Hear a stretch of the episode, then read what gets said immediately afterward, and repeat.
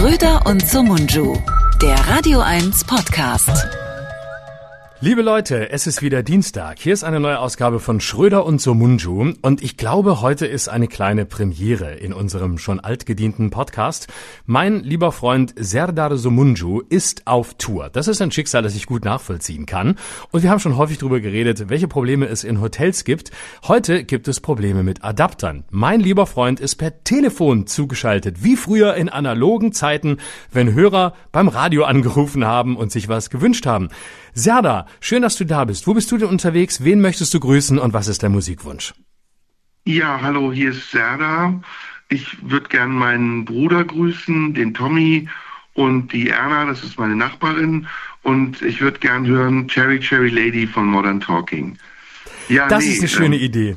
Super, toll. Spielen wir gleich für dich. Hab, hab einen schönen Nachmittag. So, gleich kommt Cherry Cherry Lady. Vorher noch mal rüber ins Verkehrszentrum. Da sitzt die Brigitte und die sagt uns, was auf der A31 los ist. Ich glaube, da ist ein Unfall passiert. Oder Brigitte? Und danach gleich Phil Collins, Rod Stewart und dann der Wunsch von Serda Modern Talking in drei Hits am Stück. Bleiben Sie dran. Wir sind gleich wieder für Sie da. 199. Hallo, bin ich noch, bin ich noch zu hören? Hallo? Nee, nee, nee, nee, du bist nicht mehr zu hören. Leg auf, du Kümmeltürke. Ich hab keinen Bock mehr mit dir zu reden. Scheiße, dass du überhaupt durchgekommen bist. Wie kommt denn das? Wieso kommen solche Leute in meiner Sendung durch? So. Also wir stellen uns einfach vor, ich wäre der Paul Ronsheimer von Radio 1. Und ähm, die Verbindung ist halt schlecht, weil ich irgend, in irgendeinem Kriegsgebiet unterwegs bin. Ja, also das ist übrigens tatsächlich so gewesen, als äh, dass ich da man merkte in dem Moment, dass es in Israel richtig ernst wird, als Paul Ronsheimer von einem Tag auf den anderen von der Ukraine nach Israel abgezogen wurde. Da wusste man, jetzt wird die Ukraine sehr lange gar keine Rolle mehr spielen. Ja, so, mein Lieber. Sag mal kurz, ähm, du bist unterwegs und ähm, warst heute Morgen noch in Ingolstadt, mein Beileid. Ähm, aber ne, fangen wir mal so an. Wie, wie, wie war die Show? Wie war das Hotel? Also wenn es nur die Shows wären, würde ich mein Leben lang auf Tour gehen. Das macht Riesenspaß. Aber die Umstände, ey, ich sag dir, ich habe schon wieder keinen Bock mehr. Gestern haben wir dreimal das Hotel gewechselt. Also ich fange mal von vorne an. Wir haben erst in Erlangen gespielt. Und mhm. eines der berühmten Maritimhotels war unser Hotel. und es yes. sah aus, ey, es sah aus wie im Gefängnis. Vor den Fenstern waren irgendwie Gitter. Es war echt wie im Gefängnis. Dann waren zwei Reisegruppen da, eine japanische, eine amerikanische. Ähm, ich habe mich am Frühstücksbuffet, musste ich mich mit denen prügeln, damit ich irgendwie ein Croissant bekomme. Und dann dachten wir, komm, wir fahren jetzt einfach, wir fahren jetzt einfach früher nach Ingolstadt, weil Ingolstadt wird wahrscheinlich angenehmer sein. Auf jeden Fall das erste, das erste Hotel, das war so irre, liegt im Industriegebiet. Und ich sag zu, zu meiner Tourbegleiterin, hör mal, ähm, ich bleib hier nicht. Ich kann ja nicht mal rausgehen, um mir irgendwie eine Cola zu kaufen. Wo ich glaube, ich weiß, wo hier? das ist. Ich weiß, wo das ist. Ja, ich weiß, wo das ist. Ne? Und dann habe ich gesagt, es geht nicht. Wir müssen irgendwo in die Stadt. Ich, ich habe Gäste heute, ich kann nicht hier hin, weil ich will in der Stadt nachher noch ein Bier trinken und nicht irgendwie fünf Kilometer in die Innenstadt. Dann ist Ingolstadt eh total hardcore. Du warst ja bestimmt schon mal in Ingolstadt, oder? Mhm. Mhm, ja, natürlich. Ich habe auch schon in dem Festival, bei dem Festival gespielt, bei dem du auch warst, das übrigens sehr schön ist und eigentlich sehr, sehr gut gemacht, aber erzähl weiter, ja. Ingolstadt ist die langweiligste, äh, noch nicht mal hässlich, aber ist die äh, farbloseste Stadt, in der ich je war. Wirklich, da ist Duisburg ist dagegen noch schön oder Wolfsburg. Und dann war am Samstagnachmittag bei strömendem Regen die komplette Stadt wie ausgestorben und wir mussten irgendwas essen und haben dann eben ein, neues Hotel eingecheckt, nachdem wir das andere irgendwie sofort, ähm, nee, wir waren zwischenzeitlich, waren wir noch ähm, woanders, nämlich wieder im Maritim. Und, hm. und wie kommt in Ingolstadt gibt es ein Maritim, das wusste ich nicht, ehrlich? Neuerdings gibt es ein Maritim in Ingolstadt, ja, ja. Und da kommen wir rein und der Typ in der Lobby sagt so, es war halt zu früh, ne, weil wir sind ja geflüchtet aus Erlangen und dann war es irgendwie ein Uhr mittags und dann sagte er, nö, die Zimmer sind noch nicht fertig. Und dann habe ich ah, gesagt, ja, aber, immer das Gleiche. Dann meinte ich, aber wie viele Zimmer haben Sie und sind die alle belegt? Und dann sagt er, nee, die sind nicht alle belegt, aber die Zimmer, die wir Ihnen zugeteilt haben, die sind noch nicht fertig. Dann habe ich gesagt, können wir da nicht einfach andere haben? Nee, hat er gesagt, das geht nicht, weil auch die anderen, grundsätzlich können Sie hier erst ab drei Uhr rein. Oh, habe ich gesagt, wissen Sie was, wir kommen hier gar nicht rein, wir wollen hier nicht bleiben, wir fahren jetzt woanders hin. Also Hotel Nummer zwei abgelehnt. Hotel Nummer drei war ein ganz schnuckliges Hotel, es fing mittlerweile an, in Strömen zu regnen regnen.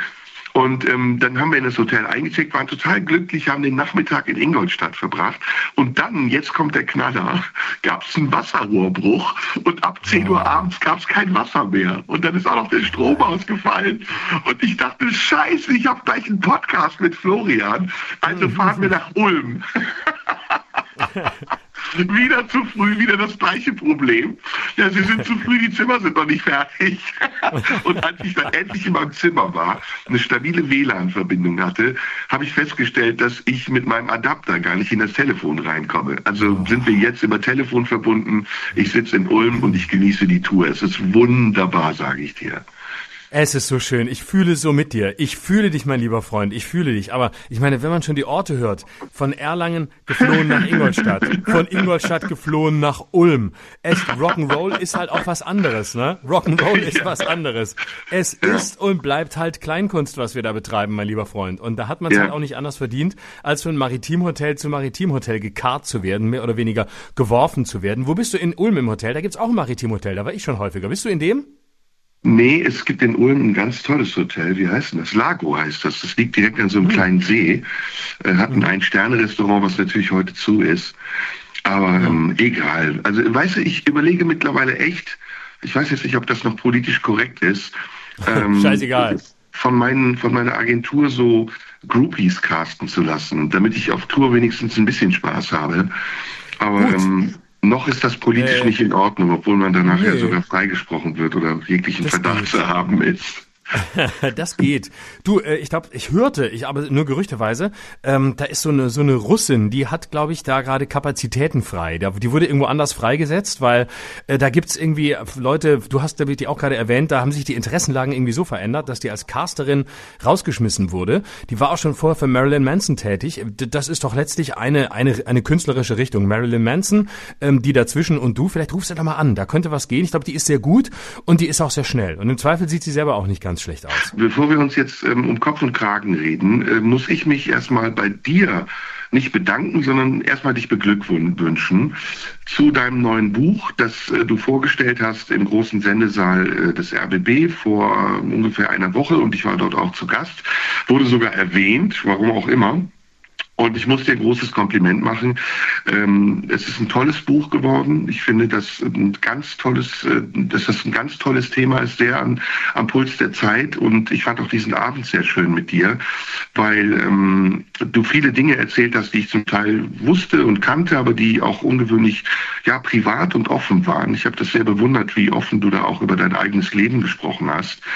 Ja, und dann sehe ich dich jetzt natürlich in einer ganz tollen Situation. Ich habe dir das ja auch gesagt gesagt, du schwimmst gerade auf einer Welle des Erfolgs in Talkshows, hast deine Radiosendung, deine Fernsehsendung kommt demnächst. Also bravo, ich, ich gönne dir das von ganzem Herzen und ähm, will natürlich wissen, wie du dich damit fühlst. Danke, ich habe mich wirklich, wirklich sehr gefreut, dass du gekommen bist am, am Dienstagabend. Das war wirklich eine, eine schöne, eine schöne Veranstaltung. Hat Radio 1 toll gemacht, muss man an der Stelle auch mal sagen. Und ja, es war ein wahnsinniges Gefühl. Also 650 Leute waren gekommen, um sich eine, eine Buchpremiere von mir anzuhören. Das hat mich schon ein bisschen de, demütig gemacht. Und ich fand, ja, es war ein sehr schöner Abend. Ich bin total gespannt und glücklich, dass dieses äh, Buch jetzt raus ist. Das ist ja bei Büchern immer noch mal anders, als wenn man, wenn man eine Sendung macht oder sowas. Das ist auch immer erhebend spannend, aber wenn du plötzlich so ein Buch dann der Öffentlichkeit präsentierst, wenn dann plötzlich das Ergebnis von so langer Arbeit, wo du so viel rumgefrickelt hast, so viel geändert hast, so viel gemacht hast, plötzlich dann das Licht der Welt erblickt, das ist schon ein sehr besonderer Moment. Und äh, ja, ich habe mich, ich fühle mich eigentlich wirklich wohl. Also ähm, das Buch enthält ja auch tatsächlich äh, persönliche Geschichten oder eine, eine persönliche Geschichte äh, die Beziehung zu meinem Vater oder die Nichtbeziehung zu meinem Vater und ähm, sozusagen die den persönlichen Anteil der Frage, warum beschäftige ich mich ausgerechnet mit dem Bösen, das kommt auch im Buch vor und darüber rede ich jetzt auch und das ist ehrlich gesagt ein sehr schönes Gefühl und und es ist auch sehr gut, weil es äh, weil es zu mir gehört und weil ich den Eindruck habe, äh, dass äh, man über so ein Thema auch in einer Art und Weise sprechen kann, ähm, dass es nicht in den Verdacht gerät, eine Selbsttherapie zu sein. Das ist es nicht. Dann hätte ich es nicht gemacht.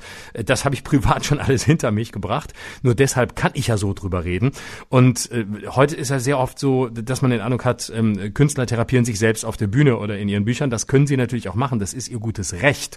Und gute Kunst ist häufig entstanden dadurch, dass Menschen das getan haben. Ich habe für mich da einen anderen Weg gefunden und äh, finde es sehr schön jetzt, wo das Thema sehr gut abgehangen ist, wo es einen guten Abstand dazu gibt, darüber zu reden, auch darüber zu schreiben. Und es ist ja nur ein kleiner Teil des Buchs. Und ich fand es auch eine sehr schöne Veranstaltung und muss auch tatsächlich sagen, ich war im besten Sinne sehr bei mir. Und das ist ja meistens die beste Voraussetzung, damit für die Leute ein schöner Abend wird. Mhm. Ja, das Gefühl hatte ich auch. Und es war auch sehr schön, dass deine Mutter da war, äh, die ich ja ganz sympathisch, ganz äh, toll finde. Für dich wahrscheinlich ja. auch ein, ein ganz äh, sehr, sehr schönes Gefühl wahrscheinlich. Das, ist sie extra angereist oder war sie zufällig da? Nee, sie wollte das gerne sehen. Sie wollte gerne dabei sein, während ja. ich ja auch über einen Teil, über einen vergangenen, aber auch einen Teil ihres, ihres Lebens rede. Und äh, ihr habe ich ja wirklich sehr viel zu verdanken. Wir haben ein super gutes Verhältnis und deswegen habe ich mich auch sehr gefreut, dass sie da äh, den Weg zu dieser Veranstaltung gefunden hat, das auf sich genommen hat. Sie ist ja auch nicht mehr ganz so jung und extra gekommen ist aus dem entfernten Lörrach. Und das war wirklich, äh, ja, das war, das war wirklich schön. Und jetzt ist das Buch raus und ähm, ja, jetzt gucken wir mal, was, was damit passiert. Und ich bin sehr glücklich drüber. Unter Wahnsinnigen mhm. heißt ist es. Und es ist, äh, ja, es ist wirklich so ein, so ein Buch, wo ich denke, ja, ich habe alles da reingegeben, was ich im Moment zu geben habe. Mhm. Ja, das habe ich auch das Gefühl. Und du hast zur richtigen Zeit das richtige Thema gefunden. Ich finde es sehr schön, dass du das in Episoden erzählst und auch immer unterschiedliche Sichtweisen hast oder Perspektiven auf diese Schicksale wirfst. Und es sind zum Teil ja auch wirklich sehr, sehr harte Geschichten. Aber es sind eben auch, ja, so paradox das klingt, amüsante Geschichten darunter, wie die Geschichte dieses Mannes, des Arztes, der ähm, eine Doppelbeziehung führt und sie ver ver verschleiert. Ich will jetzt nicht zu ja. viel verraten. Ähm, was mir aufgefallen ist, ist, dass du ähm, sehr leicht oder einen angenehmen Schriftstil hast. Also es ist, äh, man, es liest sich leicht. Es ist jetzt nicht wirklich so ein hochkomplexes wissenschaftliches Werk. Ich glaube, das war auch nicht dein Anspruch, sondern es hat schon fast so ein bisschen was Erzählerisches. Und deswegen taucht man auch gerne in diese Geschichten ein und lässt sich so ein bisschen von dir ähm, durch diese Geschichten führen. Und trotzdem bleibt aber das Thema darunter sehr, ja fast schon schwer und wird aber durch diese Leichtigkeit, mit der du rangehst, verdaubar. Und mhm. ähm, das ist, glaube ich, der große Vorteil oder das ist die große Qualität dieses Buches. Und ich glaube auch, dass es sehr viele Leute lesen werden. Ich wünsche es dir, ich drücke dir den Daumen dafür. Hm? Danke, mein Lieber. Das ist tatsächlich sehr schön, dass du das so, so sagst, weil äh, darum habe ich auch lange gerungen, weil genau das war eigentlich mein Ziel.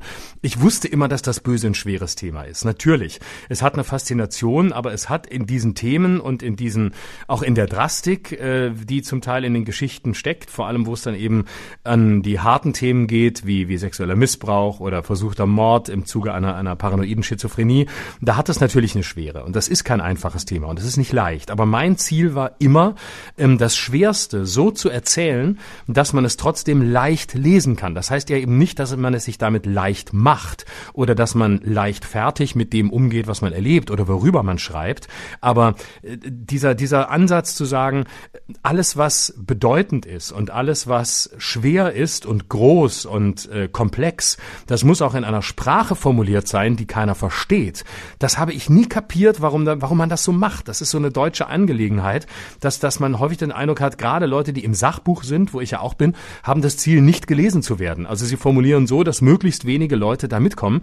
Und ich habe das nie verstanden. Ich dachte immer, man muss doch das Schwerste auf eine leichte Art formulieren können. Und meine großen schriftstellerischen Vorbilder konnten das immer. Und genau so wollte ich das machen. Leicht erzählen, so dass es jeder versteht, weil die Komplexität des Themas bleibt trotzdem erhalten. Ich versuche ja trotzdem einzudringen in, in die Psychologie, in die Philosophie, mir Fragen zu stellen. Welche Antworten gibt es in unserer Denkgeschichte auf das, womit ich mich da beschäftige? Beschäftige. Es bleibt ja nicht im Anekdotischen stehen, aber das alles so formuliert, dass möglichst viele Leute vielleicht auch einen Zugang zu diesen Themen finden oder einen Zugang zu dieser Welt sichern. Und es freut mich sehr, dass du es so wahrnimmst und offensichtlich auch den Eindruck hast, dass das gelungen ist. Es ist auf jeden Fall gelungen, ganz, ganz toll und ich kann es nur jedem empfehlen. Ähm, aber ja, wir wollen jetzt, wir haben jetzt genug Werbung gemacht, glaube ich. Bleibt nur noch zu erwähnen, und das fand ich übrigens auch sehr schön, äh, das zu sehen, wie viele unterschiedliche Menschen du dort anziehst. Also wie, wie, hm, wie inhomogen das Publikum ist, was ich ja als großes Kompliment empfinde. Also wirklich von, mhm. von traditionellen Kabarettbesuchern hin bis zu sehr jungen Leuten, ähm, von den vermeintlich Intellektuellen bis hin zu den, zu den Radioredakteuren. ähm, äh, das hat also Bent nicht verdient. Nee, da war wirklich ein buntes Volk und ja, und trotzdem äh, habe ich etwas gedacht, was ich dir heute sagen wollte und ähm, bevor wir zu einem anderen Thema kommen, was ich dir heute vorschlagen wollte, das wird dir auch großen Spaß machen, über das andere Thema zu sprechen. Aber ähm, ich habe so ein bisschen, äh, ich habe ein bisschen äh, ein zwiespältiges Gefühl gehabt. Abend und gar nicht negativ, sondern ähm, zum einen habe ich so ein bisschen Wehmut gespürt, weil ich gemerkt habe, ja, unsere gemeinsame Reise, die geht so langsam dem Ende entgegen und ähm, ich muss sagen, ähm, diese zweieinhalb, drei Jahre, die wir jetzt zusammen verbringen, in den Gesprächen, die wir führen, aber auch in den Momenten, in denen wir uns privat treffen, sind ja wunderschöne Jahre und eine tolle Zeit, in der wir uns auch angenähert haben und letztendlich Freunde geworden sind.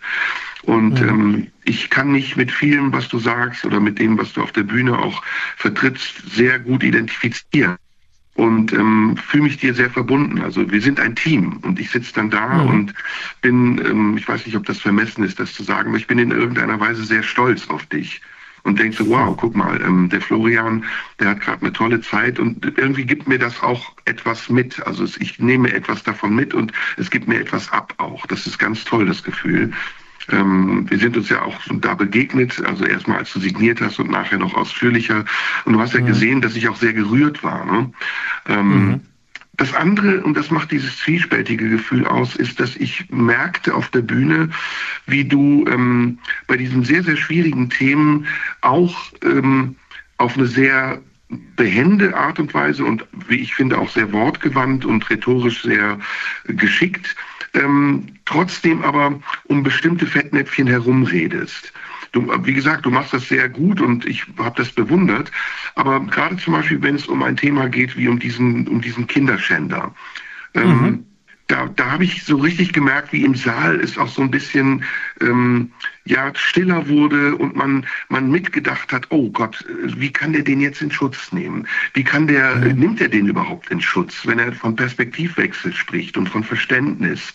Und wie weit darf man da gehen?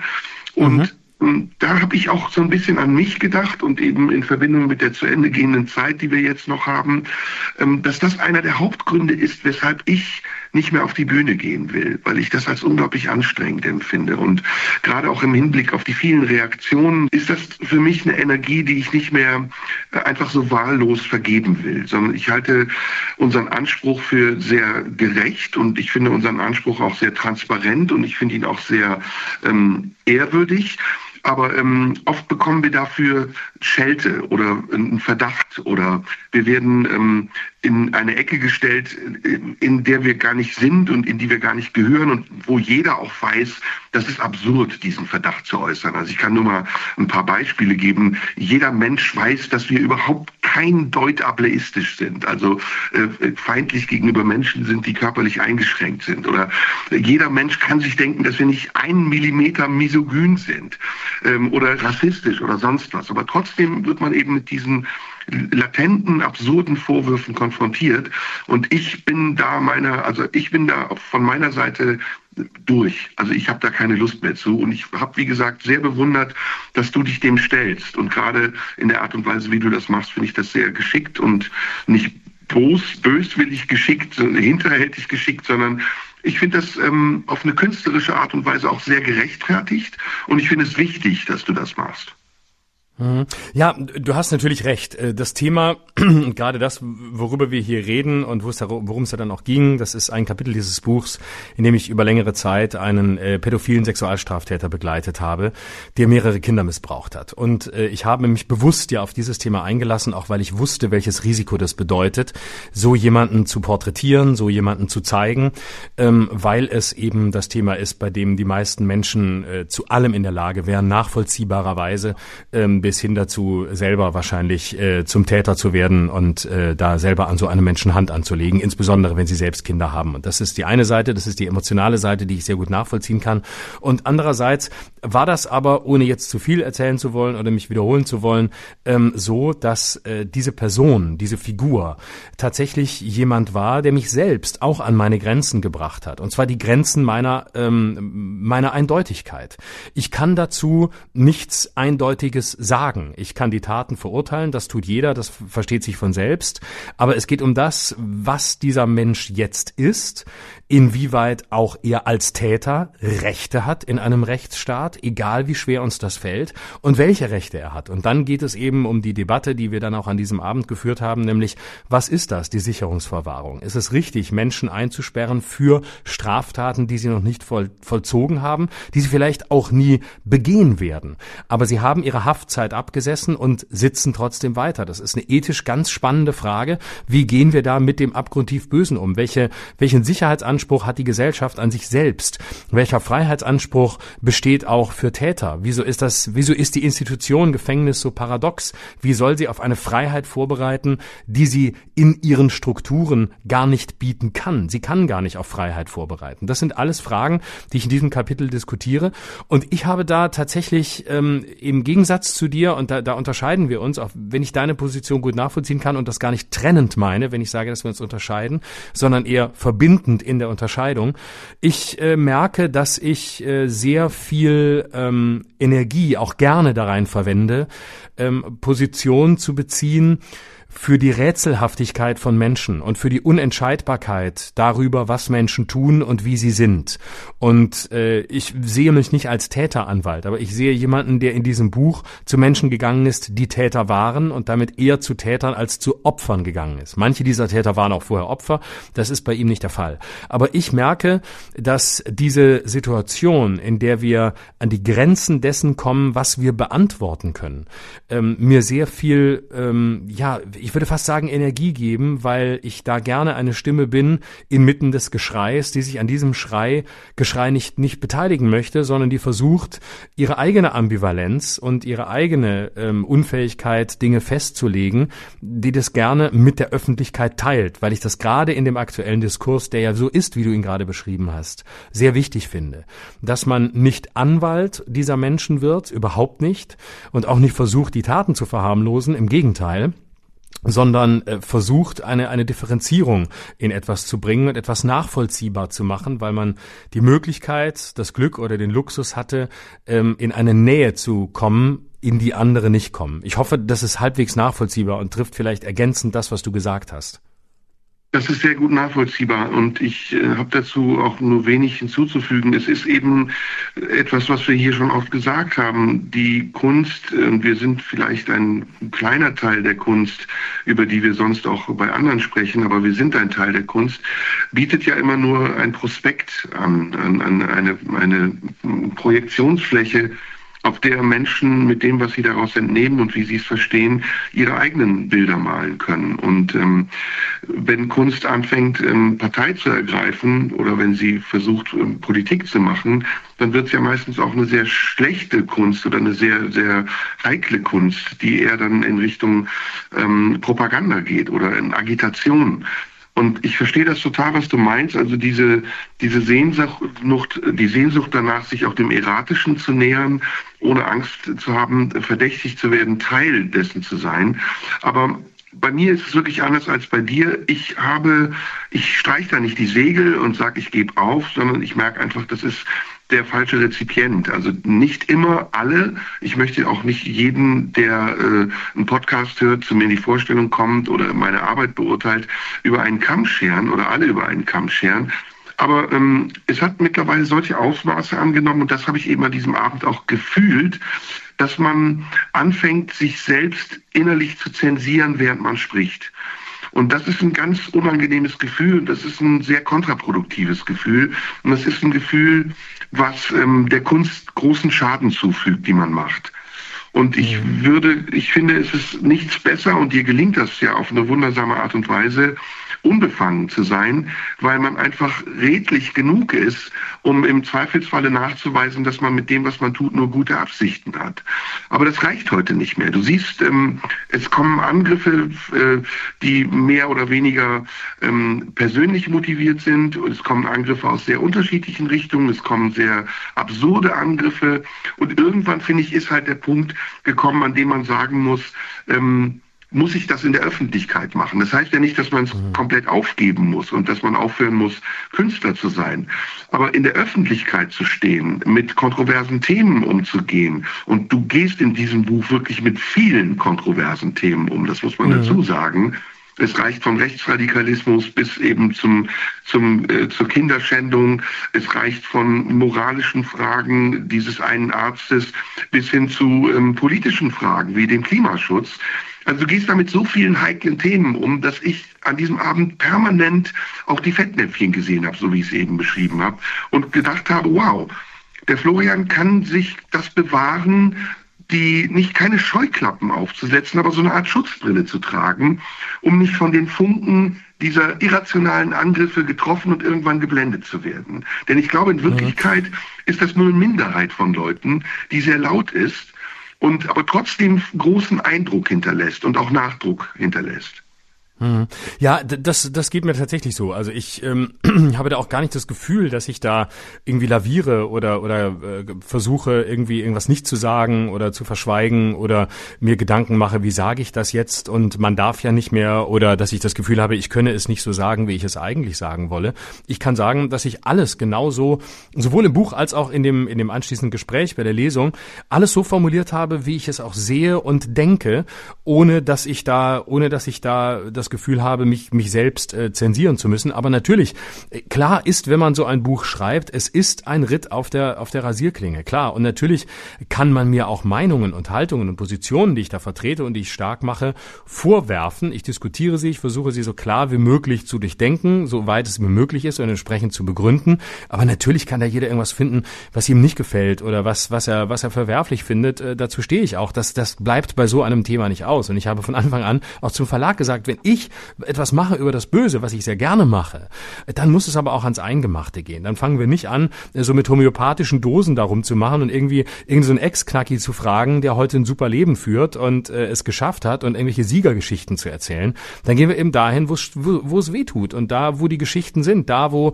die Geschichten sind, die das Leben schreibt und die eben zum Teil vielleicht auch schwer verdaulich sind oder schwer zu verstehen sind. Aber ich werde es dann schon so präsentieren, dass die Leute es hoffentlich Lust haben zu lesen oder sich gerne damit, damit auseinandersetzen. Und diese Leichtigkeit, muss ich aber sagen, die ist bei mir auch recht jung. Also früher wäre ich, da hätte ich mir das gar nicht zugetraut. Früher wäre ich da viel ängstlicher gewesen. Hätte ich gedacht, das kannst du nicht machen. So ein Thema, wie willst du dich da hinsetzen? Was werden die Leute sagen? Was kommen da für Reaktionen? Wie gehst du damit um? Und da habe ich mich in den vergangenen Jahren, im Gegensatz zu dem, was ich früher war und wie ich früher war, ähm, tatsächlich in eine Angstfreiheit hinein entwickelt, die mir sehr gut tut und die mich selbst, mich auch innerlich sehr frei fühlen lässt. Mhm jedes Publikum bekommt letztendlich den Künstler, den es verdient. Und ähm, ja, und da kann man jetzt auch sagen, vielleicht spielt da auch eine Portion Eitelkeit oder äh, beleidigt sein eine Rolle bei mir. So ist es nicht, aber man kann es uns gerne unterstellen oder mir das gerne unterstellen. Ich finde, man darf sich dann irgendwann auch als Mensch äh, und nicht als Künstler herausnehmen zu sagen, okay, ich habe das geleistet, was ich leisten wollte und ja, ich habe dafür auch sehr viel bekommen und äh, jetzt schaue ich mal, ob ich was anderes machen kann. Du, genau. von einem Buch und auch davor und auch davor, ja, vor, bevor wir bevor wir gleich weitermachen, auch da, davor vor dieser Entscheidung von mir den allergrößten Respekt. Also ich habe ich hatte immer und das geht auch jetzt äh, natürlich um dich und um die Situation, in der, der in der du bist und in der du deine Entscheidungen triffst. Ich äh, habe es immer sehr sehr respektiert und anerkannt, ja wirklich hochgeachtet, wenn Künstler für sich in einem bestimmten Moment eine Entscheidung getroffen haben, egal wo die dann hinführt. Aber es ist ganz schwer, das erleben wir ja bei vielen Kollegen in unserer, in unserem Genre, in verwandten Künsten, den richtigen Moment zu erwischen. Den richtigen Moment zu erwischen, wo sie sagen, okay, jetzt steht das Ende bevor oder das Ende meiner Karriere oder ein neuer Weg oder das Ende dessen, was ich bisher getan habe. Und ich glaube, wir beide können viel mehr unterschiedlichen Genres auch aus eigenen aufzählen, bei denen das nicht geklappt hat. Das heißt, die weitergemacht haben, die irgendwie dachten, ich habe noch nicht das letzte Wort gesagt, ich muss noch mal angreifen, ich, es muss noch mal was kommen, ich muss es noch mal anders machen und die am Ende manche zufrieden, viele aber auch, glaube ich, unzufriedener und vor allem unvollendeter vom Platz gegangen sind und die in so einer Melancholie bleiben, bei dem man immer das Gefühl hat, es ist noch nicht, es ist wirklich noch nicht alles gesagt. Sie können es nicht bleiben lassen. Sie können nicht äh, das Feld jetzt anderen überlassen und sie sind noch nicht da, wo, wo Ernst Bloch davon gesprochen hat, ähm, Reife und Werk äh, zu sein. Also einfach zu wissen, das ist mein Werk, dazu stehe ich und das hat seine Abgründe, das hat seine guten, das hat seine schlechten Seiten, aber es ist für mich ab einem gewissen Moment ein abgeschlossenes Werk gewesen und dann kommt was anderes. Und wenn man da die, die Kraft hat, in diesem Feld, in dem wir uns bewegen, äh, mit den Verführungen, mit den Abgründen, mit den schönen, mit den schwierigen Seiten, äh, sich klar zu positionieren und für sich eine Entscheidung zu treffen, dann ist das sehr zu preisen und dann habe ich da großen Respekt vor. Mhm. Ja, danke dir auch. Und wir haben ja jetzt mit über 150 oder fast 200 Folgen hier auch einiges hinterlassen und das wird ja auch bleiben. Das kann man ja auch jederzeit weiter nachhören.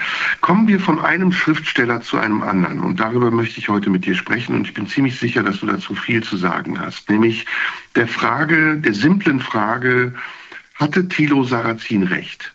Ist die Integration der in Deutschland lebenden, äh, vornehmlich muslimischen Menschen, ist diese Integration gescheitert? Und sehen wir das jetzt anhand der Ereignisse, ähm, die in den letzten Tagen, in den letzten Wochen durch die Medien gegangen sind, den Protesten in Berlin, in Kreuzberg, in Neukölln, den Demonstrationen auf den Straßen, aber auch nicht nur in Deutschland, sondern eigentlich weltweit, diesen neuen Antisemitismus, der aus sehr vielen unterschiedlichen Richtungen kommt. Aber stellen wir uns mal die Frage, ist das Bild, das Tilo Sarrazin gezeichnet hat vor mehr als zehn Jahren, jetzt Realität geworden? Und wenn ja, wie gehen wir damit um? Wenn nein, warum, ähm, warum nein? Wie können wir begründen, dass es nicht so ist? Hm, gute Frage. Ähm, also ich neige vorsichtig eher zu einem Nein und ich werde es auch gleich versuchen zu begründen. Ähm, abgesehen davon finde ich die Bilder, die wir da gesehen haben, beispielsweise von der Sonnenallee aus Neukölln, aber auch aus anderen Weltgegenden, äh, entsetzlich und grauenhaft. Und es ist und bleibt ein Armutszeugnis, auch für unsere Integrationspolitik und für das, was da in den vergangenen Jahren nicht geschafft wurde und verabsäumt wurde. Und ich glaube, es ist kein äh, Zweifel, dass da sehr viel schiefgelaufen ist und vor allem viel versäumt worden ist und sehr viel nicht getan worden ist und in die falsche Richtung ähm, gelaufen ist. Das ist, glaube ich, gar keine Frage. Ähm, ist das ein Beweis dafür, dass Thilo Sarrazin recht hatte? Bei der These wäre ich zurückhaltend. Ich glaube nicht, dass das so ist. Ähm, ich glaube, es ist ein bisschen so, wie du es gerade selbst gesagt hast, über die Leute, die sich übers Internet melden, die schimpfen und äh, krakeelen und hassen. Ist es das, was wir da sehen, glaube ich, eine ähm, ein Teil und ein nicht zu äh, nicht zu unterschätzender Teil ähm, dieser Menschen, die so sind und so agieren aber ich bin nicht sicher, ob es die Mehrheit ist. Ich habe auch keine gesicherten Zahlen und Daten dazu. Ich glaube es schlichtweg nicht. Ich glaube, dass sich hier ein bestimmter Teil äußert und der zeigt, dass in der Integration viel schiefgelaufen ist. Aber das ist, glaube ich, nicht das, ähm, was, was, was die Mehrheit der hier lebenden äh, Muslime, Migranten ausmacht. Das ist mal die eine These, warum ich glaube, dass es nicht Thilo Sarrazins These bestätigt. Der zweite Grund, warum ich das sage, ist, ähm, ich glaube, dass wir im Moment ähm, das erleben, was äh, der Migrationsforscher Al-Malafani das Integrationsparadox nennt. Ich glaube, es ist eher so, weil sehr viele Menschen sehr gut integriert sind, besser integriert sind, als wir glauben, fallen uns die, die es nicht sind, umso mehr auf. Das hat auch mit einer medialen Verarbeitung zu tun. Natürlich gucken wir auf die, die jetzt so agieren und nicht auf die, äh, die einfach nur selbst schockiert sind über das, was die Hamas da tut. Das ist ein bisschen wie äh, die Situation im Gazastreifen. Natürlich sehen wir das, was die Hamas tut und sehen auch, in wessen Namen sie das tut, aber wir sehen wahrscheinlich nicht, wie viele Palästinenser es gibt, wie viele Araber es gibt, die dezidiert nicht antisemitisch sind, die nicht das teilen, was die Hamas tut. Auch die sehen wir nicht, auch darüber reden wir nicht. Und auch da haben wir ja letzte Woche gesagt, wäre es falsch zu sagen, der Hamas sind die Araber oder der Hamas ist Palästina oder ist die Palästinenser. Das ist ähm, eine Terrororganisation und längst nicht alle ähm, wollen Krieg. Da sind auch sehr viele, die jetzt sehr viel leiden und die für Frieden sind. Und ich glaube, ähnlich spiegelt sich das auch in diesen, in diesen Verhältnissen. Ich würde sagen, ähm, es ist ein Schlaglicht, das darauf geworfen wird, aber es werden sehr viele nicht gesehen, die anders sind. Das wäre meine These. Insofern würde ich zu einem Nein neigen. Wie siehst du es? Mhm. Ich sehe es ähm, noch nicht klar genug, um ein abschließendes Urteil mir zu bilden. Aber ich sehe einige Aspekte und äh, würde gerne nochmal zurückgehen zu Tilo Sarrazin, um überhaupt erstmal ähm, festzustellen, was Tilo Sarrazin geschrieben hat. Und ähm, anhand dessen zu überprüfen, ob das, was er da prophezeit hat oder die Vision, die er hatte, äh, Wirklichkeit geworden ist. Und im Buch von Tilo Sarrazin ist es ja erstmal eine, eine Dystopie oder eine Utopie, je nachdem aus welcher Perspektive man es betrachtet, dass der Islam Deutschland ähm, still unterwandert und immer lauter wird und irgendwann die, ähm, die Macht übernimmt, in, in die Überhand kommt und die deutsche Kultur immer weiter zurückgedrängt wird. Deutschland schafft sich ab, so wie der Titel eben es ja auch vermuten lässt. Ähm, ich glaube ja, du hast recht. Es ist nicht die Mehrheit der in Deutschland lebenden Migranten, die äh, dieses Bild ähm, abgeben, äh, dieses erbärmliche Bild abgeben und dieses ekelhafte Bild abgeben, dieses unerträglich ekelhafte Bild abgeben, einer Masse von, von hauptsächlich jungen Männern, die auf der Straße steht und Free Palestine skandiert. Ähm, aber ich glaube, dass genau das, was wir dort sehen und was in den Medien auch transportiert wird, dazu beiträgt, dass sich das Anliegen äh, der, der Migranten in Deutschland, die eben nicht verdächtigt werden wollen, alle ähm, subversiv zu sein und die deutsche Kultur unterwandern zu wollen, damit einen deren Dienst erleidet. Und dass es Wasser auf die Mühlen der, der Rechtsradikalen ist und der AfD, die sagt, seht ihr, das haben wir immer gesagt, jetzt wird es Wirklichkeit, die Muslime in Deutschland sind eine Gefahr für die deutsche Gesellschaft. Und da sehe ich wiederum auch unterschiedliche Aspekte und ähm, die würde ich auch gerne mitbeleuchten. Ich ähm, wundere mich oder ich ärgere mich eigentlich vielmehr über die Haltung der deutschen Linken. Das haben wir ähm, in der letzten Folge auch besprochen, über diese für mich viel zu passive Haltung der deutschen Linken, die dieses, äh, in diesem Fall ist es ein sinnvolles Dogma, der ähm, Solidarität mit Israel schlicht und einfach auflöst in ein Aber und immer wieder relativierende Aussagen macht, und sie tarnt als ähm, Gerechtigkeit und ähm, dabei aber übersieht, dass die gesamte, nicht nur die Historie dieses Konfliktes, sondern auch die Historie des deutsch-israelischen Verhältnisses eine sehr heikle und äh, zu Recht sehr heikle Angelegenheit ist, bei der es nicht viele Alternativen gibt und bei der die Art und Weise, wie man darüber spricht, auch sehr bedacht sein muss. Denn ähm, es geht hier nicht nur einfach um ein Verhältnis zwischen zwei Staaten, sondern es geht hier um eine Traumatisierung die äh, zwischen Täter und Opfer stattgefunden hat. Und dass Deutschland in dieser Traumatisierung eine ganz bestimmte Rolle gespielt hat und dass auch der, der Staat, der jetzt Deutschland ist und nicht das Dritte Reich, aber der, der Nachfolger des Dritten Reiches ist, eine besondere Verantwortung hat, die im Gedenken an die Vergangenheit liegt und mit dem verantwortungsvollen Bewusstsein im Gedenken an die Vergangenheit auch eine dauerhafte Haltung bedeutet, das ist etwas, worüber ich mit niemandem diskutieren möchte. Und das ist etwas, wovor, wo ich ähm, bei jedem erwarte, der ansatzweise auch nur eine politische Haltung hat und sich mit diesem Land und seiner Geschichte und seiner Gegenwart identifiziert, äh, bei jedem erwartet, dass er sich klar bekennt, ohne Wenn und Aber und ohne zu relativieren.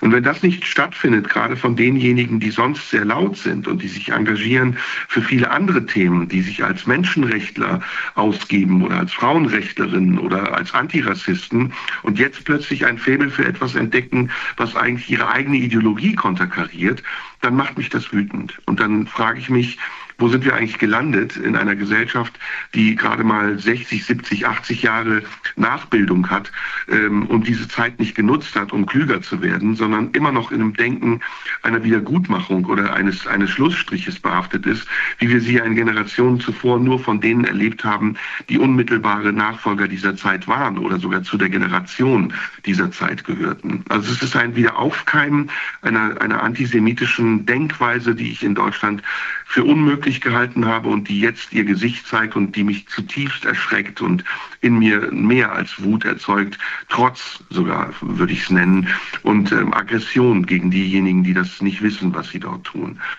Das andere ist, ähm, bitte, ich möchte mein, nicht zu lang reden. Ja.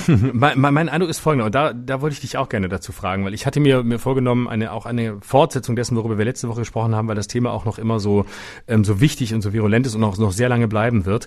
Ähm, und da fällt diese Frage ein bisschen mit rein. Mein Eindruck ist, ergänzend zu dem, was ich letzte Woche gesagt habe, über die ja sehr eigenartige, wobei eigentlich wenig überraschende und ähm, ziemlich schreckliche Täter-Opfer-Umkehr, die einige Linke da betreiben, so verirrte Linke. Abgesehen davon irritiert mich auf allen Seiten, und damit meine ich explizit auch äh, die, die rechten und die, die konservativen Seiten, ähm, irritiert mich eines, wie in dieser Situation ausgespielt wird ein äh, autochthoner Antisemitismus, also einer, der aus Deutschland kommt, in Deutschland immer gelebt hat, auch nach dem Zweiten Weltkrieg. Wir wissen ja aus, aus Studien, dass immer, egal wie erfolgreich rechte äh, Bewegungen waren, etwa 20 bis 25 Prozent dieser Bevölkerung latent antisemitische und äh, rassistische ähm, Tendenzen aufweisen.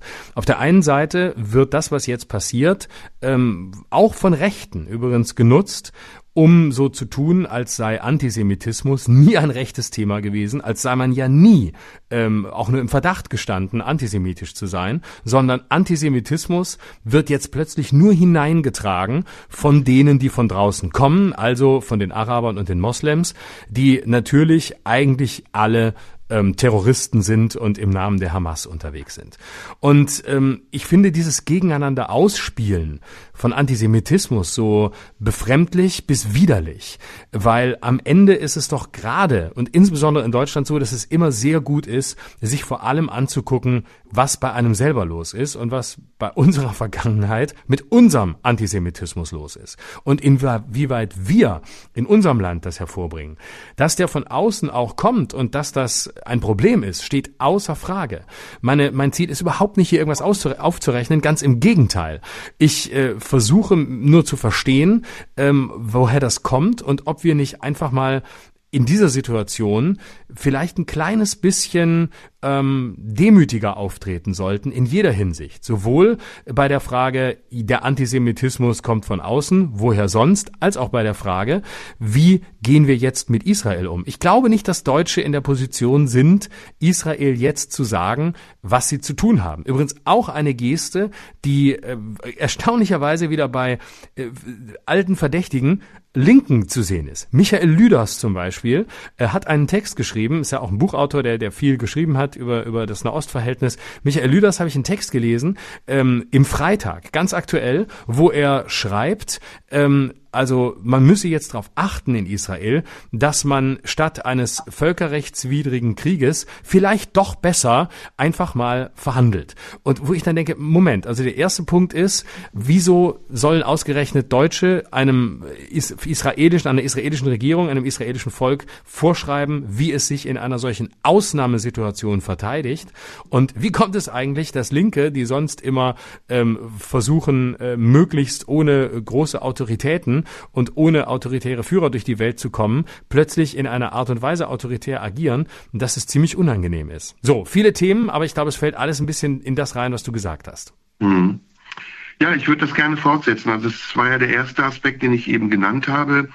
Ähm, und es gibt jetzt noch mehrere andere Aspekte. Also mal unabhängig davon, dass wir die Historie dieses Konfliktes ja ausreichend beleuchtet haben. Das kann man nachhören, das müssen wir nicht wiederholen, aber als Fazit dieses ähm, kleinen Absatzes ähm, ist bei mir etwas entstanden, was ein Dogma ist. Und ähm, auch wenn ich ein Mensch bin, der nicht dazu neigt, Dogmen zu haben, ähm, halte ich das Selbstverteidigungsrecht Israels für gegeben und es ist äh, selbstverständlich und es ist unantastbar. Und ähm, die Behauptung, dass ähm, der Staat Palästina von irgendwem äh, vernichtet werden soll, ist nur so lange haltbar, wie man dazu äh, äh, historische Lügen bemüht. Denn äh, es war niemals Absicht der Israelis, ähm, Menschen arabischer Herkunft zu vernichten oder Palästinenser systematisch zu verfolgen, sie umzubringen und auszurotten, sondern es war die Absicht der Gegenseite, die definierte Absicht der Gegenseite, den Staat Israel auszulöschen und von diesem Erdboden verschwinden zu lassen. Und das bis in die letzten Tagen, bis in die letzten Stunden hinein. Das wird auf den Demonstrationen noch immer wieder klar gezeigt und deutlich gemacht. Aber das ist die Historie. Die andere Frage ist, ähm, erweisen sich damit diejenigen, die auf die Straße gehen, nicht einen Bärendienst. Denn sie manifestieren damit die Behauptung der Gegenseite, der Rechten, dass die multikulturelle Gesellschaft gescheitert ist, weil sie nicht dazu bereit war, sich zu integrieren, weil sie, weil sie eine Illusion war von linken Spinnern und linken Ideologen und weil sich eben jetzt zeigt, dass diese Menschen in einer Parallelgesellschaft leben, in der sie sich selbst zum Opfer machen, obwohl sie eigentlich auch Täter sind, wenn sie den Mord an Kindern, an Unschuldigen befürworten und das sogar feiern und sich dafür beglückwünschen. Das ist das Zweite. Das Dritte ist, dass ich, ähm, das wird uns in Kommentaren manchmal vorgeworfen, warum warst du bei der Ukraine anderer Meinung und bist jetzt in diesem Fall auf der Seite Israels, das ist inkonsequent. Das stimmt nicht, denn auch in der Ukraine in unseren Gesprächen habe ich immer wieder betont, dass mich äh, die fragwürdige Solidarität mit einem Land, in dem Menschen wie Bandera verehrt werden, der am Mord, an, an systematischen Morden an Juden beteiligt war, für mich etwas ist, was eine Grenze darstellt. Und auch da ähm, ist die Haltung, die ich gegenüber Israel, gegenüber dem Judentum habe, eine sehr eindeutige und ähm, entspricht genau dem, was ich auch hier sage. Und ich habe dafür einen Grund und den kann ich dir auch nennen. Ich war sechs Jahre lang auf Tournee mit meiner Lesung aus Mein Kampf, wie du weißt. Und ich habe während dieser Tournee äh, sehr viele ehemalige KZs besucht. Und ich kann dir sagen, dieser Eindruck, der bei mir geblieben ist bis zum heutigen Tag, der ist so bleibend und der ist so extrem und der ist so zum Teil auch belastend, dass es für mich eine Verpflichtung geworden ist, auch in meinem künstlerischen Leben immer wieder darauf hinzuweisen, dass die Erinnerung an diese schreckliche Tat, an die Shoah, an den Holocaust nicht verbleichen darf. Und leider ist es aber so, dass wir äh, heute so tun, als wäre es eine Selbstverständlichkeit, als wäre dieses Kapitel der Geschichte abgeschlossen, dass wir, besonders wir in Deutschland, über dieses Thema wieder reden könnten, als hätte es die Shoah und den Holocaust nie gegeben. Und das ist, das ist, un, es ist unfassbar, dass wir überhaupt diesen Satz denken, beziehungsweise dieses Verhalten in Kauf nehmen. Denn nach wie vor äh, gibt es einfach viel zu viel, was in der, der Tradition dieser Denkweise in Deutschland passiert. Es gab erst vor kurzem einen grausamen Anschlag auf die Synagoge in, in Halle an der Saale. Es gibt jeden Tag Übergriffe auf jüdische Menschen in Deutschland. Man kann nicht mit einer Kippa durch Berlin laufen, ohne dass man beschimpft und angegriffen wird. Und jetzt auch in den letzten Tagen muss das für die jüdischen Menschen in Deutschland ein schreckliches Trauma gewesen sein, wieder von der Polizei beschützt zu werden und seine Kinder nicht in die Schule schicken zu können. Und wie gesagt, jeder Satz, der mit aber anfängt, jeder Satz, der mit der Rechtfertigung des Handels der Gegenseite beginnt, ist für mich inakzeptabel. Denn die Ursachen dieses Konfliktes liegen offen zutage und wir könnten da jetzt auch noch mal einsteigen, was ich vermeiden will. Jeder kann das nachlesen, woher dieser Konflikt kommt und jeder sollte sich da an die eigene Nase fassen und auch die Rolle derer hinterfragen, die im Umfeld dieses Konflikts daran beteiligt waren und sind. Und zuletzt äh, ärgert mich die Haltung der AfD. Denn ich habe äh, das wahrgenommen, dass die AfD lange gezögert hat, bis sie in diesem Thema Position und Stellung bezogen hat, weil sie sich offensichtlich dessen bewusst ist, dass sie selbst antisemitische Strukturen und Tendenzen bedient hat. Ich erinnere nur mal an das Zitat von Björn Höcke. Deutschland ist das einzige Land, das sich ein Mahnmal der Schande in seine Hauptstadt stellt. Und damit meinte er das Holocaust-Denkmal in Berlin. Das ist purer, klarer Antisemitismus. Oder das Zitat von Alexander Gauland. Äh, die nationalsozialistische Zeit war nichts anderes als ein Vogelschiss auf dem Haufen der Geschichte. Das ist purer, klarer Antisemitismus.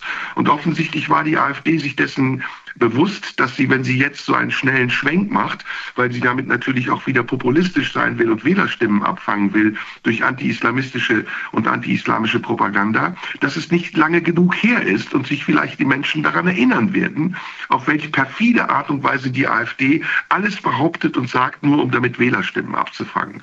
Und jetzt kommen sie aus ihren Löchern gekrochen. Jetzt gibt es die Lippenbekenntnisse von Alice Weidel, von Beatrix Storch und von Alexander Gauland zu vernehmen, indem sie sagen, wir stehen bedingungslos hinter Israel. Und ich glaube davon ehrlich gesagt kein Wort. Und es verschärft die Situation noch um ein weiteres, denn so wird das Bekenntnis und die Solidarität zu Israel zu etwas Inflationärem, etwas, was man sagt, um zu vermeiden, dass man dafür Ärger bekommt, dass man vielleicht etwas anderes denkt.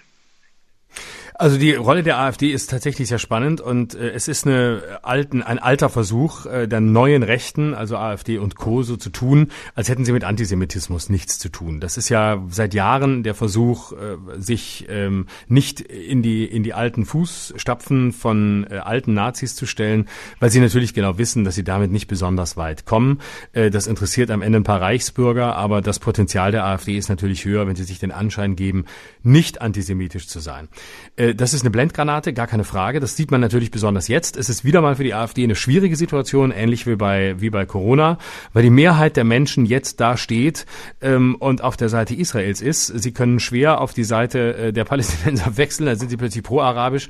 Damit machen sie sich das Geschäftsprinzip kaputt. Sie können aber auf der anderen Seite ähm, auch schwer sagen, wir stehen an der Seite Israels, weil sie diese Sätze gesagt haben, genau ähm, wie du es gesagt hast. Auch davon gesprochen, dass es jemanden, äh, jemanden jemanden geben muss, der, der irgendwann wieder aufräumt und so weiter. Äh, die ganzen Höcke-Sätze, äh, wohltemperierte Grausamkeit, ähm, wer sich äh, all dem unterwirft, äh, dem der Islamisierung und all dem, der wird sich, der wird, der wird sich umgucken und so weiter. Das sind die, die bekannten Floskeln. Das Spannende ist, ähm, dass äh, diese Erzählung äh, zu verfangen scheint. Also diese Erzählung, wir sind keine Nazis wie früher, wir sind eine ganz normale Partei, wir wollen nur weniger von den Islamisten hier.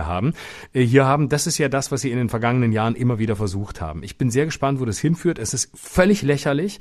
Es ist äh, nichts anderes als der Versuch, irgendeine Position einzunehmen, weil ähm, wo sollen sie hin? Wo sollen sie hin in dieser ähm, in dieser Situation, außer jetzt so zu tun, als stünden sie an der Seite Israels? Aber es ist wirklich das allerletzte. Es ist wirklich das allerletzte, das auch noch so zu instrumentalisieren und sich hinzustellen und sich für pseudosolidarisch zu erklären, wobei wir alle ganz genau wissen, dass die AfD AfD letztlich den gleichen Feind hat wie ähm, ihre, ihre Widersacher, die Taliban, äh, die radikalisierten Islamisten, nämlich die liberale Welt. Und das ja, ist auch der Grund, bitte, warum also, auch die AfD antisemitisch ist. Und es gibt darüber äh, Nachweise, ja, Demonstrationen, auf denen die Symbolik der weißen Rose missbraucht wird, um so zu tun, als wäre man in Deutschland unterdrückt von unsichtbaren Mächten. Das ist ja meistens die ewige antisemitische Lüge vom Judentum, dass sich die, die Finanzwelt unter den Nagel gerissen hat und das deutsche Wesen bedroht. Es gibt Beweise, ähm, Auftritte von André Poggenburg zusammen mit Melanie Müller, die ja wegen ihrer fragwürdigen ähm, nicht nur Äußerungen, sondern auch Gesten dann ähm, angezeigt und vor Gericht gestellt wurde, glaube ich, sage ich jetzt mal, um das Justiz nicht justiziabel zu machen. Es gibt André Andreas Kalbitz, der ganz offen mit Rechtsradikalismus kokettiert.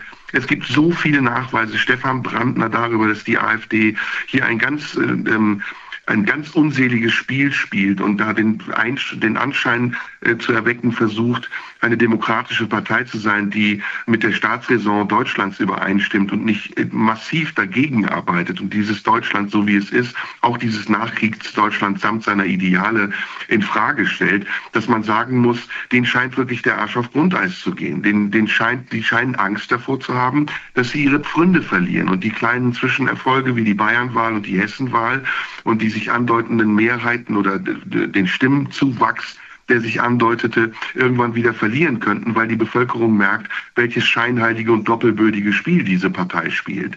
Und es ist nichts, worüber ich mich freue, aber es ist etwas, was es entblößt. Nämlich, dass die AfD eine Partei ist, die es nur darauf anlegt, an die Macht zu kommen und das durch billigen Populismus und dass sie irgendwann, wenn die an der Macht, wenn sie an der Macht ist, den Leuten eine äh, hoffentlich große Enttäuschung zufügen wird, nämlich dass Politik eben nicht nur einfach mit Scheinbehauptungen zu machen ist, sondern dass sich Politik auch an der Realität misst und an, den, an der Art und Weise, wie man auf die sich verändernden Umstände der Realität besonnen reagiert und vernünftig und verantwortungsvoll. Und das sehe ich bei der AfD nicht. Aber das ist eben nur ein Teilaspekt, um nochmal auf Thilo Sarrazin zurückzukommen. Ich, ich bin tatsächlich ähm, nicht ganz der Meinung, dass die Mehrheit der Bevölkerung auf der Seite Israels steht. Und das bin ich noch weniger bei der Mehrheit der in Deutschland lebenden migrantischen Bevölkerung, sondern ich glaube, dass du in der letzten Episode etwas sehr Richtiges und sehr Wichtiges gesagt hast, dass sich nämlich das, äh, die Begeisterung für den Aufstand gegen die Ungerechtigkeit der Welt, die sich jetzt in dieser Anti-Israel-Haltung verkörpert, sehr viel mit Minderwertigkeitskomplexen zu tun hat. Und mit einer Umkehrung dieses Minderwertigkeitskomplexes in eine Rachsucht, in einen, wir zeigen es euch jetzt mal, wir die Underdogs, die seit Jahren unterdrückt worden sind, wir kommen jetzt endlich mal in die Möglichkeit zurückzuschlagen. Und da hast du viele, viele richtige Dinge gesagt wie zum Beispiel auch, dass es überhaupt nicht stimmt, dass die Palästinenser nicht unterstützt werden, äh, dass es überhaupt nicht stimmt, dass nicht seit Jahren schon dass seit Jahren schon Geld gezahlt wird an palästinensische Organisationen und dass die Hamas, die eine Terrororganisation ist, gleichgesetzt wird mit der palästinensischen Bevölkerung und dass viele diesen Unterschied gar nicht machen und daraus eine Geschichte stricken, die in vielen Punkten ihrer eigenen Haltung offen widerspricht. Und das haben wir dann gemeinsam auch gesagt. Wer sich heute gemein macht mit den, ähm, mit den Handlungen der Hamas, der macht sich auch gemein mit der Politik der iranischen Regierung. Und wer sich mit der Politik der iranischen Regierung gemein macht, der kann kein Frauenrechtler sein oder die kann keine Frauenrechtlerin sein, weil der Iran, der ganz klar auch hinter diesen Attacken steht und das offen zugibt, ein hochgradig diktatorisches, tyrannisches Land ist, in dem die Rechte von Frauen überhaupt nichts gelten. So wie übrigens auch in vielen anderen arabischen Ländern. Und diesen Widerspruch nicht zu sehen und ihn einfach zu ignorieren, um damit eine Täter-Opfer-Umkehr zu betreiben, das ist etwas sehr perfides. Und das ist etwas, was viel mehr persönliche Motivation hat und dem eigenen Schicksal zuzuordnen ist, als dem Schicksal der Menschen, die dort, egal auf welcher Seite sie stehen, zu Unrecht sterben. Denn ich glaube, da sind wir uns beide einig, äh, kein Mensch hat es verdient zu sterben. Und kein Krieg auf dieser Welt ist gerechtfertigt. Und keine Waffe soll gegen jemand anderen gerichtet werden, weil er eine andere Religion hat oder einen, eine andere Ideologie verfolgt. Aber das ist eben auch nicht die Ultima Ratio, sondern in diesem Konflikt geht es um viele andere Dinge. Es geht um, es geht um Gewalt, die ausgeübt wird gegen Zivilbevölkerung und zwar hauptsächlich von denen, die im Gazastreifen sitzen und Tausende von Raketen auf Israel abfeuern. Es geht um äh, die Organisation terroristischer Strukturen und zwar von allen, die dieses Land Israel umgeben, von Norden aus, aus dem Libanon, vom Osten aus, aus Jordanien, aus dem Iran, aus dem Irak und im Süden sind es eben die anderen, die im Gazastreifen sind und finanziert und unterstützt werden von vielen anderen Ländern, die Israel dort nicht haben wollen. Und diese gesamte Geschichte zu reduzieren und einzudampfen auf, so jetzt zeigen wir es euch jetzt mal, wir die Underdogs in Deutschland, die wir sowieso hier in Ghettos leben und von den Deutschen nicht ernst genommen werden, das ist etwas, was dem eigenen Anliegen, und ich habe es Bärendienst genannt, äh, nichts Gutes leistet. Und damit eben die Frage, die Thilo Sarrazin stellt, finde ich nochmal neu aufwirft. Und du weißt, dass ich ähm, Thilo Sarrazins Buch überhaupt nicht toll fand, aber heute mich frage, ob es nicht doch mindestens einen kleinen Aspekt hatte, dem ich heute anders zustimmen würde, als ich das seinerzeit noch vor 10 oder 15 Jahren getan habe. Mhm. Ich würde gern auf einen Aspekt kommen, der mich in dieser Woche sehr ähm, beschäftigt hat, weil ich auch viel drüber, drüber gelesen habe ähm, und äh, weil es mich zu einer Frage gebracht hat bei diesem Konflikt, die ich gerne an dich weitergeben wollte.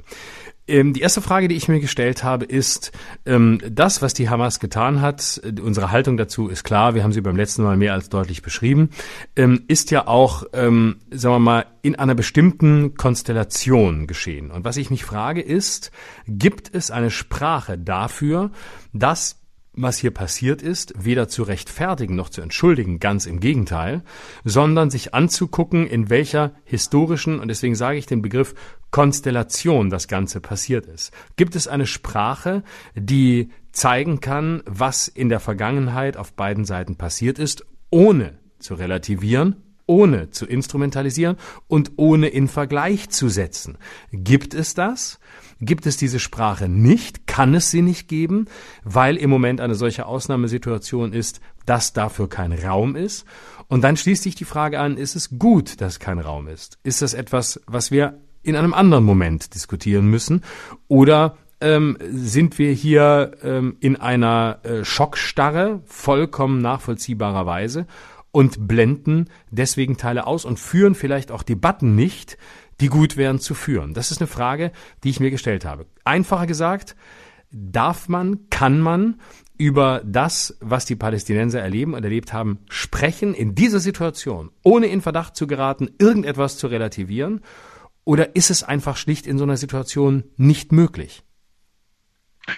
Naja, es ist sowohl als auch. Man kann darüber reden, aber man darf darüber nicht reden, ohne die historischen Kontexte zu sehen. Und ich bin kein, kein Historiker, ich bin kein Wissenschaftler, ich bin ein Künstler, der ein bisschen was weiß ähm, aber nicht alles, um das genau beurteilen zu können.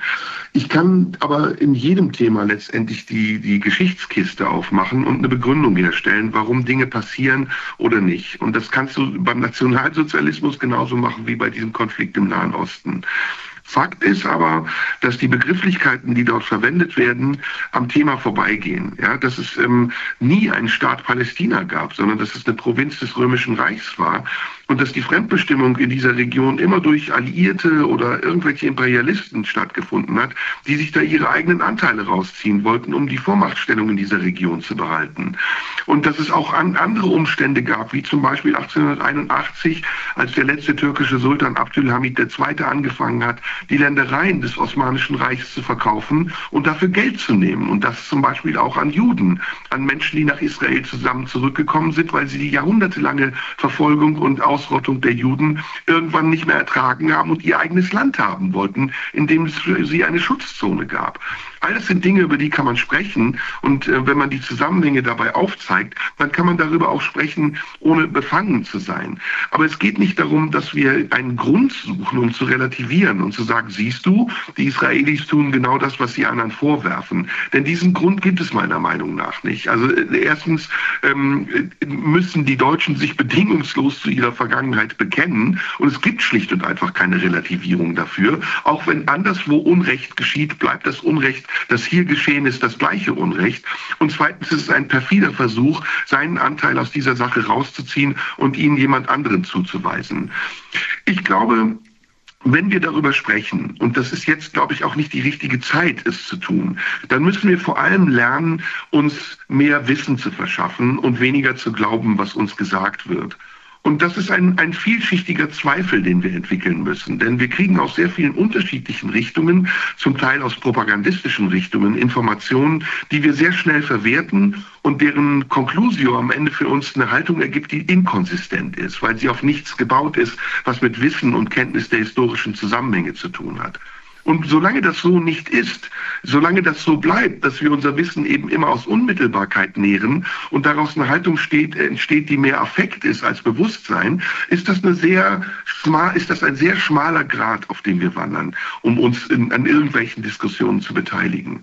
Und um das mal auf eine andere Sache zu lenken, die für mich bei dieser ganzen Sache eine große Rolle spielt. Seitdem es Menschen gibt, ja, seitdem es Imperien gibt, seitdem es den Machtanspruch großer Staaten gibt, die noch mehr sich aneignen wollen an Kultur, an Territorium, an ökonomischer und wirtschaftlicher Kraft, gibt es das Prinzip, teile und herrsche. Und dieses Prinzip wird auch im Nahen Osten angewendet. Es ist ein uraltes Prinzip, das vom Römischen Reich bis zum heutigen Tage reicht.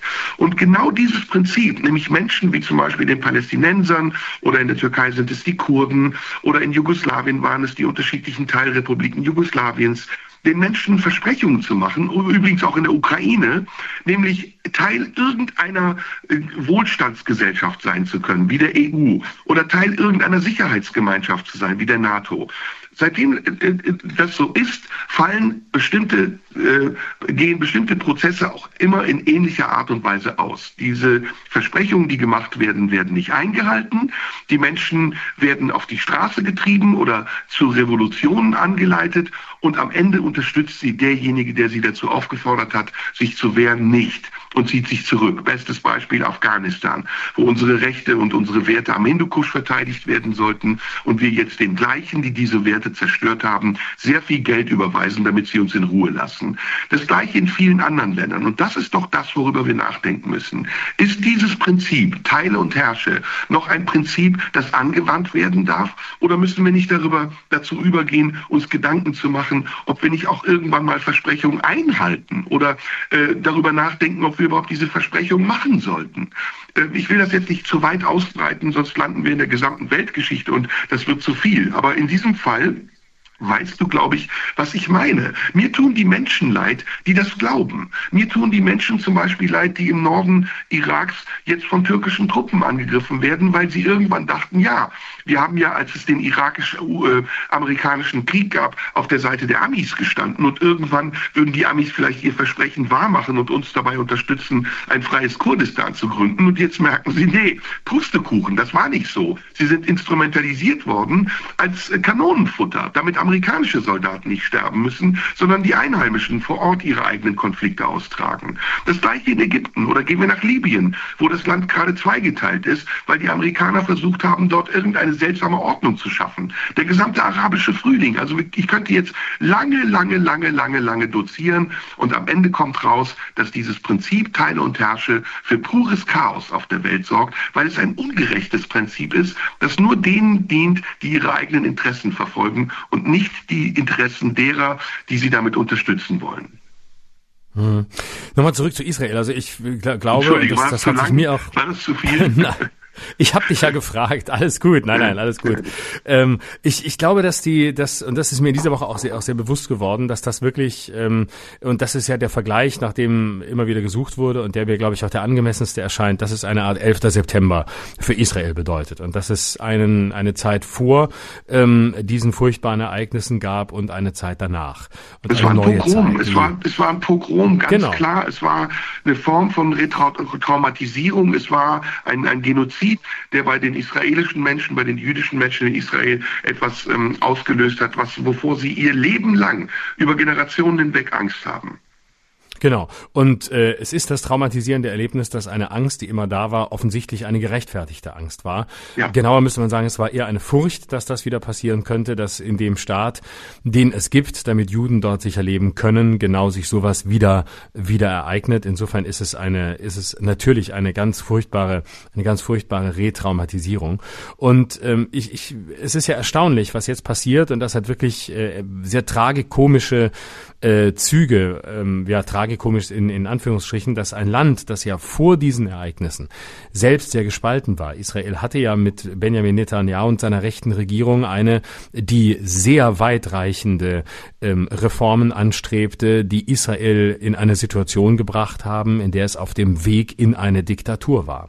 Und ähm, das war ja gefährlich. Und selbst Israel war ja sehr gespalten. Auf der einen Seite Menschen, die äh, hinter diesem äh, nationalistischen Kurs von Netanyahu standen und einem anderen Teil der Bevölkerung, der das sehr, sehr skeptisch sah. Und es gab nicht wenige, die befürchteten, dass das die israelische Bevölkerung spalten könnte, weil das Land, das in dieser Region die einzige Demokratie ist, selbst auf äh, Abwägen war, auf Wegen dahin, sich von dieser Demokratie und dieser einmaligen Stellung in dieser Region äh, zu verabschieden. Und dann passiert sowas, dann passiert das, was jetzt passiert ist, dieser furchtbare Genozid, wie du es zu Recht bezeichnest. Und ähm, jetzt kommt es einem so vor, als habe dieser äußere Feind das getan, was äh, man sonst häufig äh, aus dem privaten Bereich kennt, äh, wenn nämlich ein äußerer Feind tritt hinzu. Und in dem Moment, in dem ein äußerer Feind hinzutritt, na, man kennt das, äh, beispielsweise ähm, es kommt eine Affäre zwischen von einem von einem an einem Paar Beteiligten auf, dann gibt es einen äußeren Feind und plötzlich ist das Paar wieder eins, das sich gerade noch äh, gezofft hat. Und jetzt hat man den Eindruck, es ist so ein äußerer Feind dazugekommen und das ist die Hamas. Und mit tragikomisch meine ich, dass es sehr tragisch ist, dass von außen so etwas Grauenhaftes passiert und jetzt ähm, plötzlich in Israel ein Land vorzufinden ist, das ähm, zusammensteht und dass äh, eine Notstandsregierung ähm, jetzt einberufen hat in sehr kurzer Zeit und ähm, diese Notstandsregierung hat, so scheint es zumindest, in sehr kurzer Zeit etwas vollbracht, was für dieses Land unendlich wichtig ist. Es sind, glaube ich, 360.000 Reservisten, die eingezogen worden sind für diesen Kampf ähm, denn Israel hat nur die Chance, jetzt äh, die Hamas zu vernichten, um sein Existenzrecht ähm, weiterhin äh, unter Beweis zu stellen und zu zeigen, wo es steht. Es, es hat keine andere Möglichkeit, so nehme ich es wahr. Und plötzlich ist dieses auf ganz tragische Art und Weise ähm, gespaltene Land geeint, geeint in dieser entsetzlichen Situation. Und äh, die Hoffnung ist, dass es eines Tages, sofern irgendwann dieser Krieg hoffentlich beendet sein wird und ähm, es irgendeine mir absolut ferne und unklare Lösung geben wird, dass äh, Israel von dieser furchtbaren Situation auch wieder erlöst werden wird, indem ein Präsident versucht, dieses Land umzubauen zu dem, was es nicht verdient hat zu sein, nämlich selbst wieder eine, eine Diktatur. Und das könnte, ähm, das, äh, ja, das, das könnte, wenn es überhaupt etwas gibt, was man, und ich scheue mich vor dem Begriff äh, des Guten überhaupt in dieser Situation, aber wenn diese Situation etwas hat, ähm, bewegen können, innerhalb Israels dann vielleicht die Tatsache, dass dieses Land unter entsetzlichen Bedingungen, die ihm niemand gewünscht hätte, jetzt zusammensteht und hoffentlich diese innere Spaltung vielleicht wird überwinden können, hoffentlich. Mhm. Ja, damit haben wir es eigentlich auf den Punkt gebracht, hoffe ich. Ähm, ich weiß nicht, ob das ähm, Anlass genug ist, uns Unterlassungserklärungen zu schicken, aber ich hoffe mal nicht. ähm, irgendwas irgendwas ist immer. irgendwas ist immer und ja, wir nehmen es einfach hin, bleiben gelassen. Ähm, ja. Damit, oder hast du noch irgendein Thema, was wir Nö, jetzt unbedingt dringend das, besprechen das, sollten? Das haben wir jetzt sehr ähm, vollständig abgearbeitet. Ich würde zum Schluss gerne gleich noch ähm, eine, eine letzte Nachricht vorlesen, die über Instagram äh, gekommen ist. Ähm, vorher noch kurz äh, der Hinweis, wir sind natürlich nächste Woche wieder da. Wir sind auf Tour. Du spielst heute Abend, wie wir deutlich erkannt haben, an der Telefonleitung in Ulm. Es war eine klassische Ulmer Telefonleitung. Äh, sehr stark, ähm, sehr schwäbisch, aber gleichzeitig auch bisschen bayerisch, bisschen Neu-Ulm ist auch äh, durchgeklungen, sehr barock. Also du klangst für die Verhältnisse Verhältnisse sehr gut. Spielst heute in Ulm. Ich muss jetzt gleich auf den Weg mich machen. Ich bin nämlich in Potsdam heute Abend oh, und äh, bin nächste Woche auch in jetzt in der oder nächste in dieser Woche für die Kurzentschlossenen ähm, erstmal auf der Buchmesse zu finden und ein bisschen auch auf Tourabends. Ich bin in Remscheid und in Köln und in Koblenz bin ich. Koblenz, Festung oh. Ehrenstein. Wunderschön, bitte kommt da. Köln komme ich hin. Ähm, wann, wann bist du in Köln? Köln, Köln, warte, 20 Uhr, Rathaussaal Porz. Wieso spiele ich in Köln Porz? Was ist da denn, was, was ist da denn los? Guido Kanz kommt wahrscheinlich. Spiele dann nur für die Familie von Guido Kanz. Äh, das ist am 20. Am 21. bin ich in äh, Koblenz, äh, Festung Ehrenbreitstein heißt sie. Und am Sonntag in Frankfurt und nächste Woche am Samstag in Nürnberg in der Tafelhalle. Kommt gern vorbei. Und wenn ihr die Lesung sehen wollt, über die wir vorhin gesprochen haben, so lange, ähm, das ist äh, auf YouTube zu sehen, auf meinem YouTube-Kanal Florian Schröder TV. Da gibt's die äh, Lesung aus meinem Buch Unter Wahnsinnigen, wo auch mein lieber Freund Serdar Somuncu mich besucht hat. So, ja. das wäre das. Wo bist du noch unterwegs? Also ich, Was können wir von dir noch sagen? Ich komme am 20.10. auf jeden Fall zu deiner Vorstellung in Köln. Ähm, cool. Ich will eigentlich nur für einen Tourabschnitt Werbung machen, weil ähm, erfreulicherweise fast alle jetzt noch kommenden Vorstellungen ausverkauft sind. Ähm, heute Abend, übrigens, das müssen wir dazu sagen, ist Sonntag. Dieser Podcast wird am Dienstag ausgestrahlt. Also es wird dann nicht mehr heute Abend sein, sondern vorgestern Abend. Wir mussten aufgrund des Tourneestresses uns einfach ein bisschen früher zusammenschließen. Ich hoffe, dass wir dadurch nicht an Aktualität verloren verloren haben. Ich würde gerne nur auf eine Etappe hinweisen, weil die mir sehr wichtig ist und weil es da noch Karten gibt, nämlich auf Österreich. Ich spiele am 3. November in Leonding bei Linz, am 4. November im Globtheater in Wien und am 5. November in Graz. Alle Termine gibt es auf meiner Homepage, auf meiner Website. Und es gibt auch noch für, ich glaube, Graz und Leonding Karten. Und ich würde mich sehr, sehr, sehr freuen, wenn da Zuschauer, mehr Zuschauer als ohnehin schon kommen, hinkommen. Denn ich spiele unglaublich gerne in Österreich. Ich mag dieses Land, ich mag äh, die Mentalität, nicht natürlich äh, die Mentalität der FPÖ, aber ich finde, Österreich ist so eine Art Blaupause für Deutschland. Und viele Dinge, die man in Deutschland so nicht sagen kann, die sagt man in Österreich anders oder sie werden anders verstanden. Es macht jedenfalls großen Spaß. Also dritter bis fünfter bis dritter, vierter, fünfter bin ich in Österreich. Bitte besorgt euch dringend Karten und kommt vorbei. Ich habe zum Schluss noch eine Nachricht, ähm, die nochmal an unser Thema anschließt. Ähm, eine Nachricht von Sascha. Ich habe in der vergangenen Woche erwähnt, dass uns ähm, bei einem Raketenbeschuss vor längerer Zeit ähm, jemand geschrieben hatte aus Tel Aviv, der uns dort hört und äh, der auch damals schon eine Nachricht über Instagram schickte, wie es ihm dort geht, warum er unseren Podcast hört. Und ähm, dieser Mann heißt Sascha und hat auch die letzte Folge gehört und daraufhin eine Nachricht aus der aktuellen Situation äh, geschickt. Und er schreibt, oh ja. Florian, lieber Serda, das ist jetzt äh, das zweite Mal, dass ich euch schreibe. Die Nachricht aus Tel Aviv, die du das letzte Mal erwähntest, war, glaube ich, die meinige. Ich bin euch sehr dankbar für den letzten Podcast, da die meisten Menschen in Deutschland sicherlich keine Vorstellung davon haben, was hier im Moment los ist. Man kann es sich nicht ausdenken.